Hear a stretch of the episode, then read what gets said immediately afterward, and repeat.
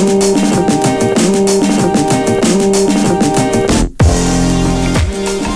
tal amigos? Bienvenidos al episodio número 117 del podcast de Hablemos de Fútbol, este espacio que se dedica a hablar del fútbol americano de la NFL en español. Yo soy Jesús Sánchez, bienvenidos a los programas eh, post-draft 2018 de la NFL. Es un placer que estén eh, tanto en la previa como en el durante. Ahora, después de las 256 selecciones, empezamos con el análisis equipo por equipo de eh, las selecciones que hicieron. Iniciamos por el norte de la conferencia americana para poder platicar desde la primera selección y ya así nos seguiremos cada una de las divisiones hasta cubrir las 8 y por ende los 32 equipos.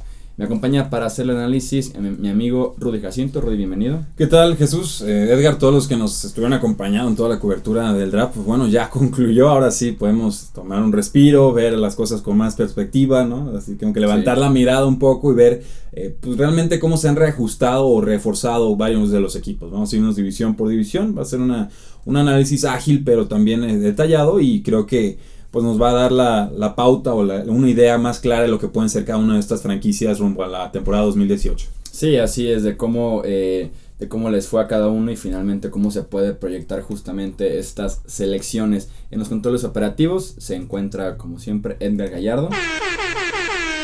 Bienvenido, Sonidito. Sí, sí, sí, claro, no puede fallar. Este, ya bienvenida a esta parte de, de los previews, por decirlo así, de cada uno de los equipos. Es que de hecho mucho ha sido pedido en, en, los videos, en redes sociales.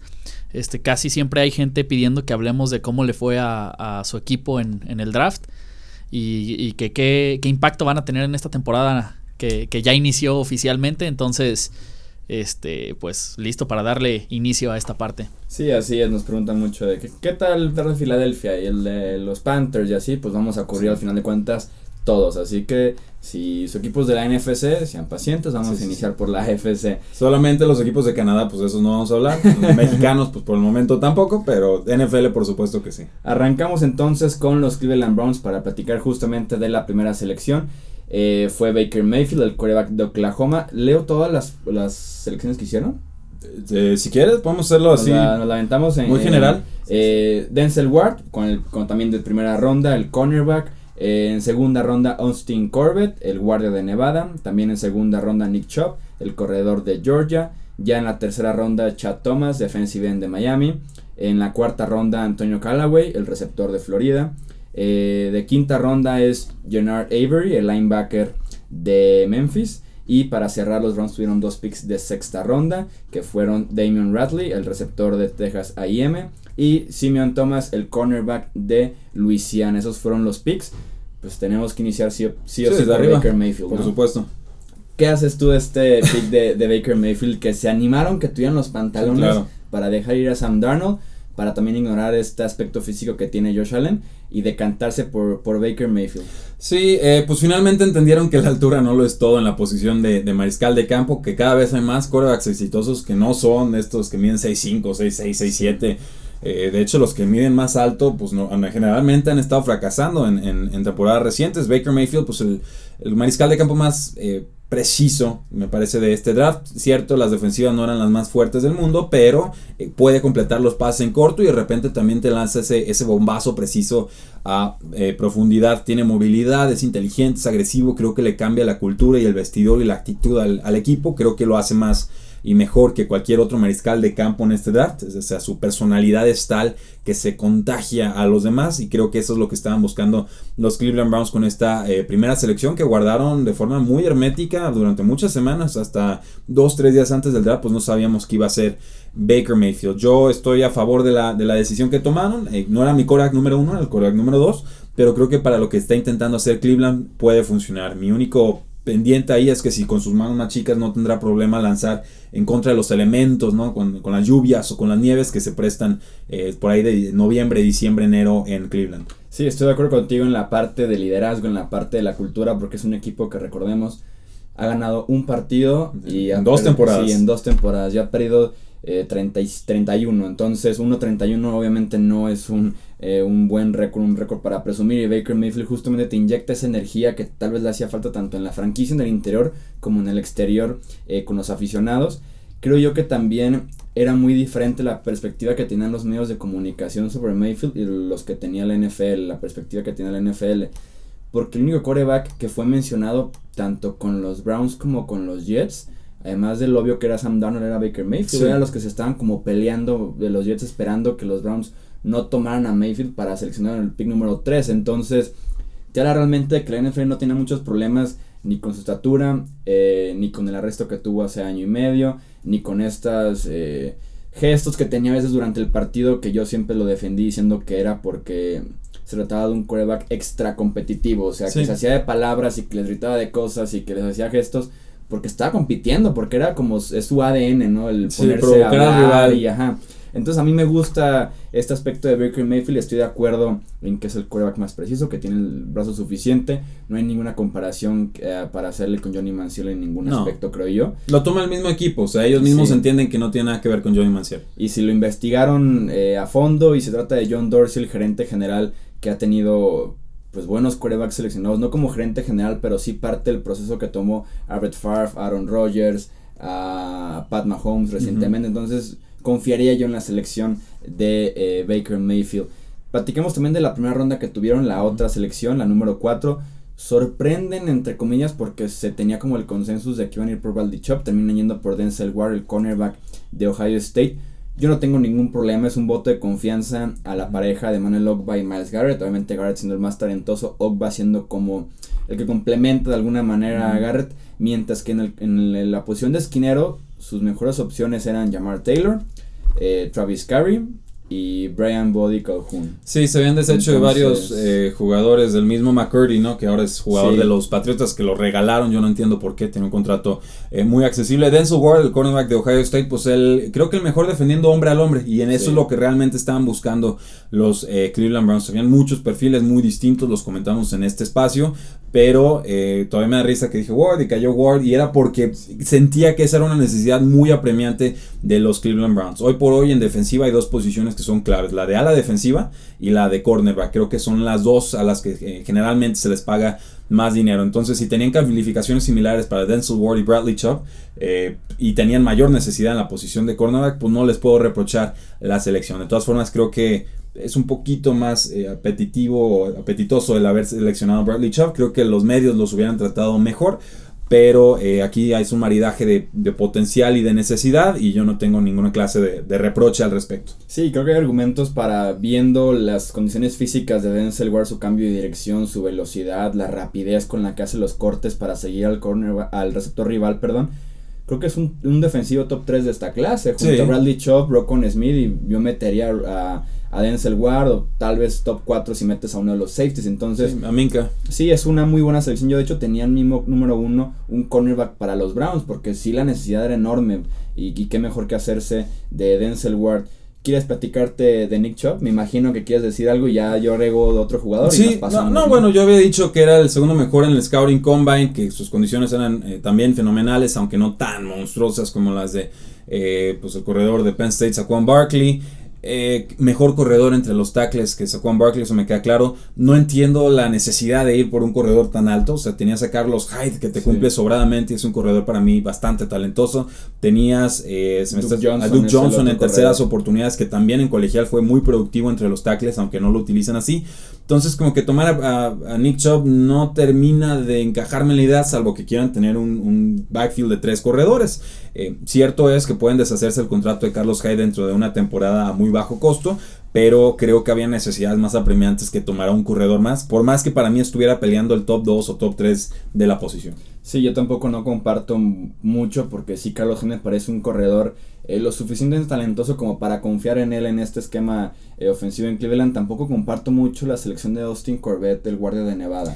Jugó tackle en la Universidad de Nevada, pero se proyecta para jugar guardia donde Cleveland ya tiene a Kevin Seidler y ya tiene a Joel Bitonio, que probablemente son la mejor pareja de guardias de toda la NFL. Sí, ahora. falta tackle izquierdo, pero vas a animarte a poner a Corbett a jugar tackle izquierdo. De hecho, lo que está, le salió el día de hoy es que Joel Bitonio sería el que estarían moviendo a tackle mm. izquierdo, que él sí jugó de, parece de tackle en colegial, de la misma Universidad de Nevada de la que viene Austin Corbett. Y entonces ya empieza a tener un poco más de sentido de la selección. Y sobre todo entendemos, porque aquí dijimos, hay muchos mejores guardias y, y interiores que tackles. Entonces creo que ahí vendría el ajuste. Obviamente aquí el pick interesante es el de Antonio Callaway, ya platicábamos de él bastante en el episodio de receptores. John Dorsey se animó en su momento a tomar a Tyreek Hill, que también era un arma ofensiva muy parecida, también con los mismos problemas fuera de, del campo.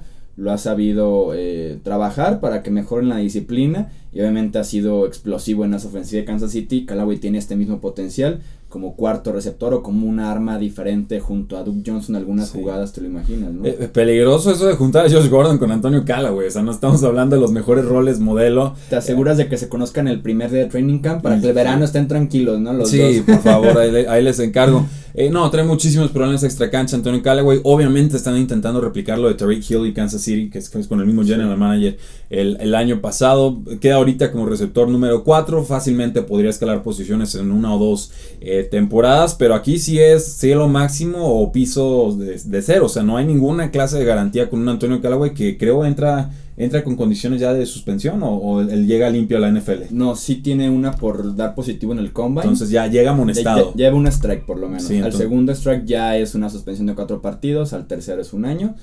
Y el cuarto te va. Es indefinido. Entonces, eh, cuidado, pero bueno, el talento ahí está. Obviamente, pues trae un descuento en la cuarta eh, ronda como tal. El otro nombre que me llamó la atención fue el linebacker de Memphis, eh, eh, Avery, un jugador que pues sabe presionar al, mariscal de campo, lo pueden probar como pass rusher, creo que pues de lo mejorcito que puedes encontrar en un día 3, ¿no? Un jugador solvente que te puede rendir frutos. De ahí más me parece que los demás jugadores, sobre todo la selección de Chad Thomas, pues, muy desesperanzadora, o sea, no, ni lo tenían en el radar para que lo estuvieran tomando en, día 2, en día 3. A mí no se me hizo la gran cosa el draft de los Browns. que me quedan a deber. La verdad es que con tantas municiones que tenían, veo el resultado final y sí, sí le, sí le faltó. Yo o sea, titulares tienes a, obviamente a Mayfield y a Corbett si es que lo utilizan y, ni siquiera esta temporada porque va a empezar sí. Taylor no sé cuántos juegos pero veamos Denzel Ward esa fuerza sí sí y Corbett Corbett puede ser en rotación liniero 6 Nick Chubb pues rotando o sea no no hay mucho titular que haya salido en realidad indiscutible de este draft eso pues eh, a mí me queda de ver ¿no? me, me, intrigaría mucho saber qué hubiera hecho Sashi Brown con estas elecciones pero bueno Pasamos entonces a los Pittsburgh Steelers, el equipo que, ha, eh, que ganó esta división el año pasado. Pero no este draft. No, este draft de los Steelers también fue raro. Me gustaron más las selecciones de abajo que las selecciones de arriba. Sí. Con el primer pick en primera ronda los Steelers tomaron a Terrell Edmonds, el safety Virginia Tech, quien les dijimos en el episodio de safeties, era nuestro décimo safety. Sí, el décimo. Y les dijimos, sonó la primera ronda para él, pero sonó nada más y lo cumplieron. O sea, sí, sí, sonaba realmente la primera ronda. Segunda ronda fue James Washington, el receptor de Oklahoma State. Dos terceras rondas, Mason Rudolph, el quarterback de Oklahoma State. Y Chuguna Okorafor, el tackle ofensivo de Western Michigan. Quinta ronda, Marcus Allen, el safety de Penn State. Quinta ronda también Jalen Samuels, el fullback de NC State. Y séptima ronda, Joshua Fraser, el defensive tackle de Alabama que está proyectado como un obstáculo verdadero, entonces va a jugar ahí en el centro de la defensiva de los Steelers. Entiendo mucho la selección de safety en la primera ronda y me da gusto porque le surgía un safety. Safety o linebacker, porque luego yo le veo más cara de linebacker, la verdad. A Terrell Edmonds, yo sí le veo más. Yo, le, veo cara de safety a él y a Marcus Allen sí le vio cara de linebacker más adelante. Platicaremos de Marcus Allen. Terrell Edmonds es un proyecto, o sea, platicamos de que tiene la velocidad, los cambios de dirección, la agilidad, tiene buen rango para cubrir la parte de atrás del campo, pero que es lento para hacer lecturas, para reaccionar, para descifrar lo que está haciendo la ofensiva, entonces va a tardar en, arrancar este proyecto. Morgan Burnett llegó en la agencia libre para ser el free safety titular de los Steelers. Y por ahí estará la pelea con Sean Davis. Mike, Mitchell ya está, gracias a Dios, fuera de la. Que ya habíamos platicado de Sean Davis tú y yo en privado. Y fue ponle el ojo a Sean Davis y luego se lo comió vivo Gronk y luego le celebró en la cara, ¿no? no sé si fue Sean Davis o alguien más. Fue Mike Mitchell a quien se la celebración. Sí. Entonces está la pelea entre Terrell Edmonds y Sean Davis para iniciar como safety. Yo sí lo veo como una necesidad fuerte. El problema es el pick. Sí. Pero, pero creo que sí cubre por lo menos la necesidad de Trevor a futuro si lo pueden desarrollar por lo menos. No, no me gusta, no me gusta porque es el mismo perfil de jugador que ha estado tomando Pittsburgh tanto en la posición de receptor como en la de jugadores de la secundaria. Super atletas que no han terminado de consolidarse, que tienen producción cuestionable en colegial, que son más de golpeo que realmente de cobertura de pase, que es donde siempre sale desmoronada la defensiva de los Pittsburgh Steelers. Terrell Edmonds al parecer estuvo jugando con una lesión que no se reportó mucho en los medios, eso pues podría explicar un poco la cinta juego podríamos esperar un poco más de él, pero para mí pues es un jugador muy parecido a los safeties que ya tenían los Pittsburgh Steelers. Y sin embargo no tienen a alguien que verdaderamente sea un safety de cobertura, entonces eh, no, termino de entender el precio, no termino de entender esta selección en particular, de hecho hubo 28 selecciones de draft antes de que volviera a ser tomado un safety, entonces eso a mí me dice que lo tomaron completamente por, por encima del precio eh, de mercado de los safeties en específico, en general, y de este nombre en, particular, ¿no? Eh, de ahí en más, pues bueno, desearle lo mejor, pero creo que pueden pedirle que juegue como linebacker interior en jugadas de pase. En la segunda ronda tomaron a James Washington, el receptor de Oklahoma State. Esto fue ya después de que cambiaron a Martavis Bryant. Que ahí los Steelers no sé cómo hicieron para robarle a Roger McKenzie y a John Gruden. Consiguió una tercera ronda por Martavis Bryant en su último año de contrato. Con esos problemas. Y a una suspensión de irse el resto de su carrera de la NFL. No sé cómo lo lograron. Esta selección de tercera ronda yo, la yo, sí sé. El primer día. John Gruden. Sí, John Gruden lo volvió a hacer.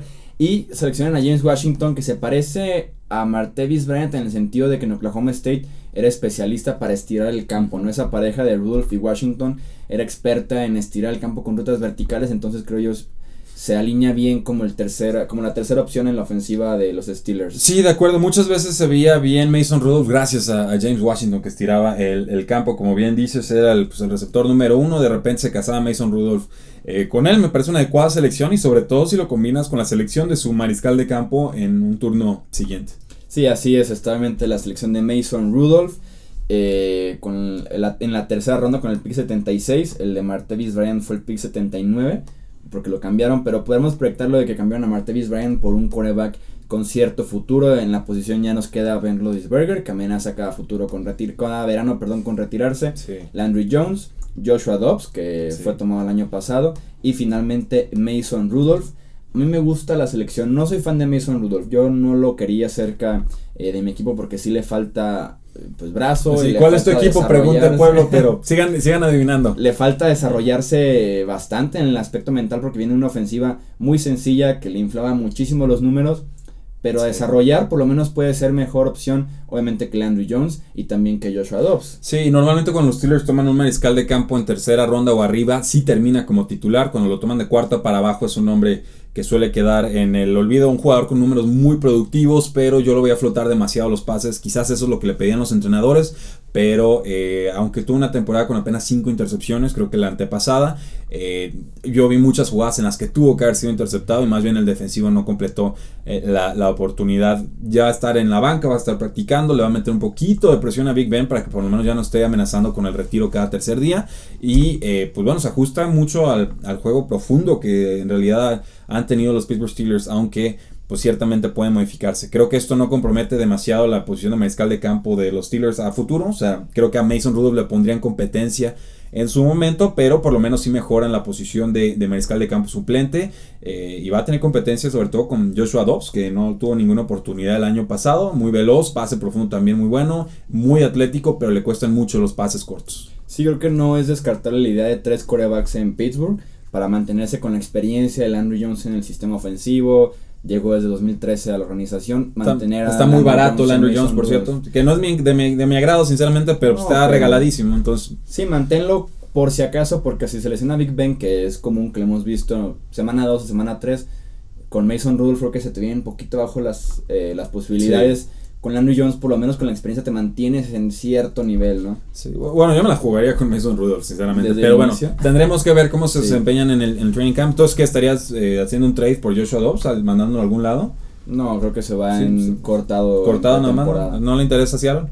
Mm, mm, puede generar cierto interés en otro lado, pero yo no veo que el valor que tenga Joshua Dobbs ahorita ni una séptima ronda. Bueno. El, mencionaba Marcus Allen, a mí me gusta mucho este pick de ronda 5, este safety de Penn State, pero que jugaba muy bien cerca de la línea, que es mejor viniendo de norte a sur en lugar de estar realmente en cobertura. Es muy bueno tacleando, es un safety totalmente de, caja, de, estar muy cerca de la línea de golpeo. Yo a él sí lo vería como un convertido a, linebacker. Sobre todo porque tienes buenos suplentes eh, con Sean Davis, si le gana a Terrell Edmonds, con Malik Golden, pues te puedes quedar por ahí en ese rango.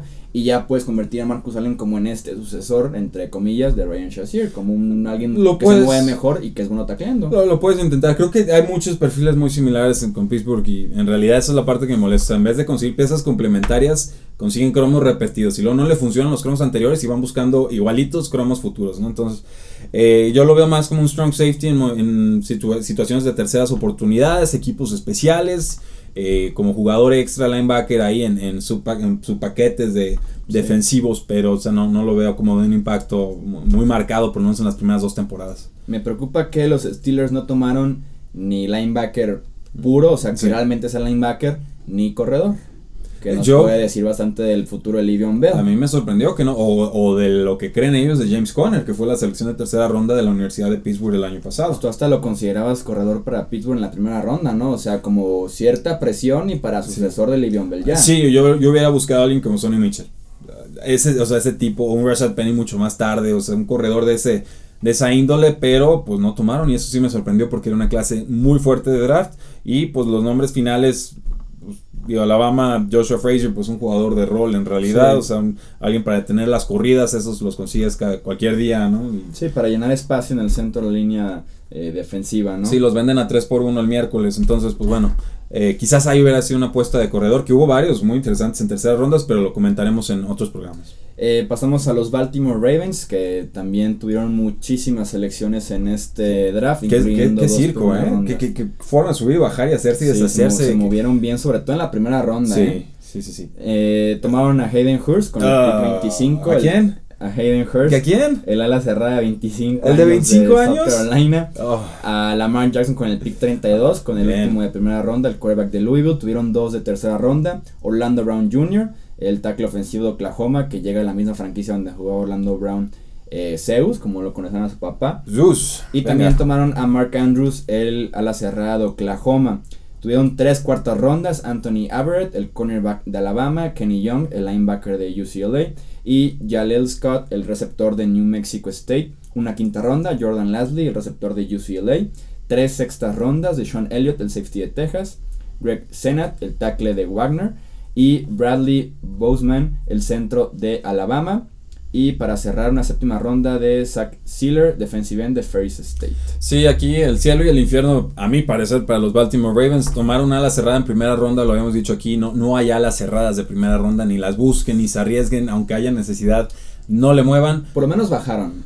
Sí, eso es lo que podemos decir a su favor, o sea, no, no pagaron... que era 16 Sí. y se fueron bajando hasta un rango no ideal, pero aceptable para una ala cerrada. Aceptable hasta que lo veas de esta forma. ¿Quién vale más, Hayden Hurst o Lamar Jackson para el futuro de la franquicia? sí, no me queda claro O que sea, Lamar Jackson. Le, le salió porque Dios es grande y porque verdaderamente no, a nadie más le interesaba tomar a Lamar Jackson en primera ronda y lo intuyeron bien. Pero me va a decir alguien que Hayden Hurst va a tener más impacto en el equipo que Lamar Jackson. Eh, no, yo creo que las selecciones tenían que hacerse al revés. Y si alguien te ganaba a Hayden Hurst, pues bueno, te lo ganaron y buscas a alguien más. Y había perfectamente opciones de alas cerradas en segunda, tercera y después. Salió un reporte que querían Lamar Jackson desde el 16.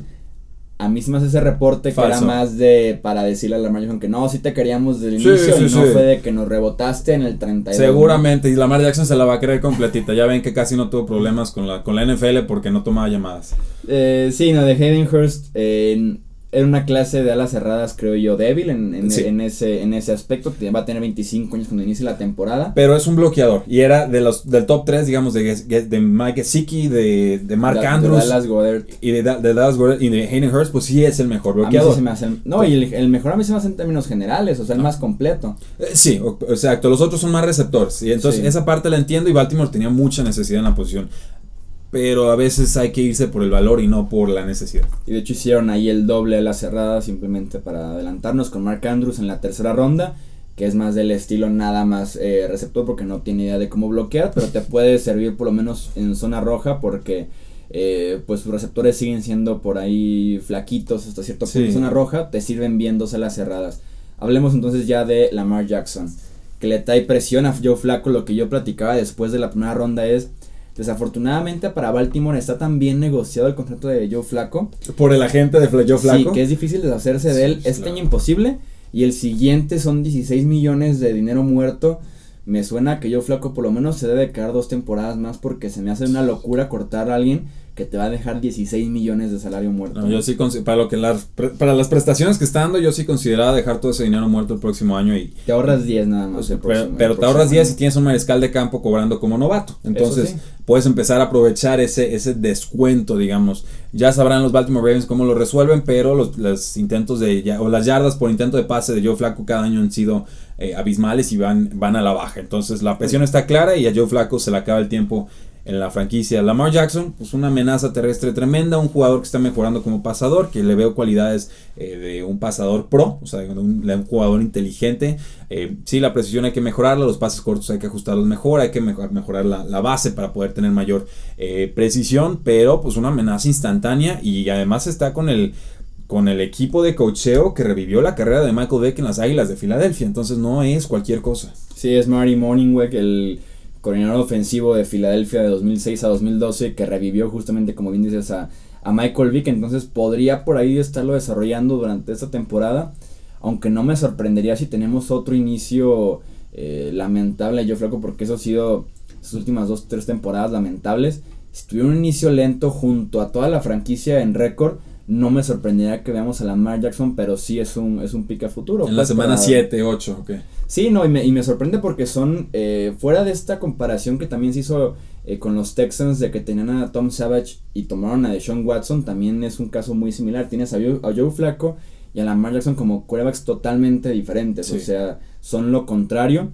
Eh, pero sí, no, si la franquicia se está hundiendo como no ha tenido Joe Flaco recientemente, o aunque estén peleando en récord, es triste ver a Baltimore en esa ofensiva, eh, una ofensiva gris, una ofensiva apagada, o sea, sin energía. Y Lamar Jackson justamente te da eso, te da, te da dinamismo, te da energía, te da jugadas explosivas, ¿no? Te, te, ofrece eh, muchísimo. También hubo buenos receptores. Mark Andrews, bueno, es un más un receptor de slot, la cerrada, pero también tomaron, por ejemplo, el receptor eh, Jaleel Scott y sobre todo el que a mí más me gustaba, el receptor de UCLA, eh, Jordan Lasley, que era compañero de Josh Rosen, muy lastimado en, en su última temporada. Pero es un jugador bastante competente, yo lo veía, o era el único que generaba separación, el único que le facilitaba el trabajo a Josh Rosen, parece un jugador bastante aceptable para ser tomado en quinta ronda de, un draft, sobre todo porque pues hay un elenco de receptores con cierto potencial, pero bastante gris, con Michael Craftree, con eh, Willie Sneed y con John Brown, que ha tenido muchas lesiones eh, con el equipo de, de Arizona. Entonces creo Rashad que. Perryman, si todavía existe Rashad Perryman. yo ya ni lo contabilizo. desapareció de la faz de la tierra ya. Sí, desgraciadamente lo que es John y lo que es eh, Elliot, el, vamos, el, safety de Texas, de Sean eh, Elliott, pues jugadores que produjeron mucho en, colegial, que tienen atleticismo y que probablemente tengan eh, posibilidades de superar su precio de draft, que es lo que estás buscando en esos picks últimos, ¿no? O sea, alguien que me aguante en el roster y me pueda ofrecer algo un poco más de lo que normalmente se esperaría que sería un recorte en agosto. A mí me gusta, con limitaciones, pero me gusta Orlando Brown en esa tercera ronda para jugarte como tackle derecho, que es para lo que está hecho solamente, creo yo, en la NFL. No me gustó que Baltimore no tomara pass rusher, o sea, siguen confiando solamente en Terrell Sox. Ya muy grande. En lo que te pueda hacer Brandon Williams desde el centro porque no hay otra opción para, eh, para llegar al quarterback por afuera y su única selección de defensive end fue la 238 con Zach Sealer de Ferris State. Perfectamente descartable, eh, creo yo. Lo de Orlando Brown, pues bueno, uno de los peores scouting combines de la historia, si no el peor, pero su cinta de juego sí es bastante mejor que sus scouting combines. O sea, tú lo veías jugar y decías, sí, este es un jugador de primero o de segunda ronda sin problema. Y hay que desarrollarlo, hay que entrenarlo, hay que meterlo al gym, hay que darle ese, ese espíritu de equipo NFL pero yo no tengo ningún problema con que el equipo que tomó a su padre ahora pues tome, tome al hijo, al contrario. Y es algo muy de la franquicia Baltimore, ¿no? Muy, de familia. Se lo creerías, ajá, justamente como una franquicia que se corre por la familia. Pasamos entonces a los Cincinnati Bengals para cerrar este norte de la conferencia americana. Con su primera ronda tomaron a Billy Price, el safety de Ohio State. En la segunda ronda Jesse Bates, el safety de Wake Forest. Dos terceras rondas, Sam Hobart, el defensive end de Ohio State y Malik Jefferson, el linebacker de Texas. En la cuarta ronda, Mark Walton, el running back de Miami.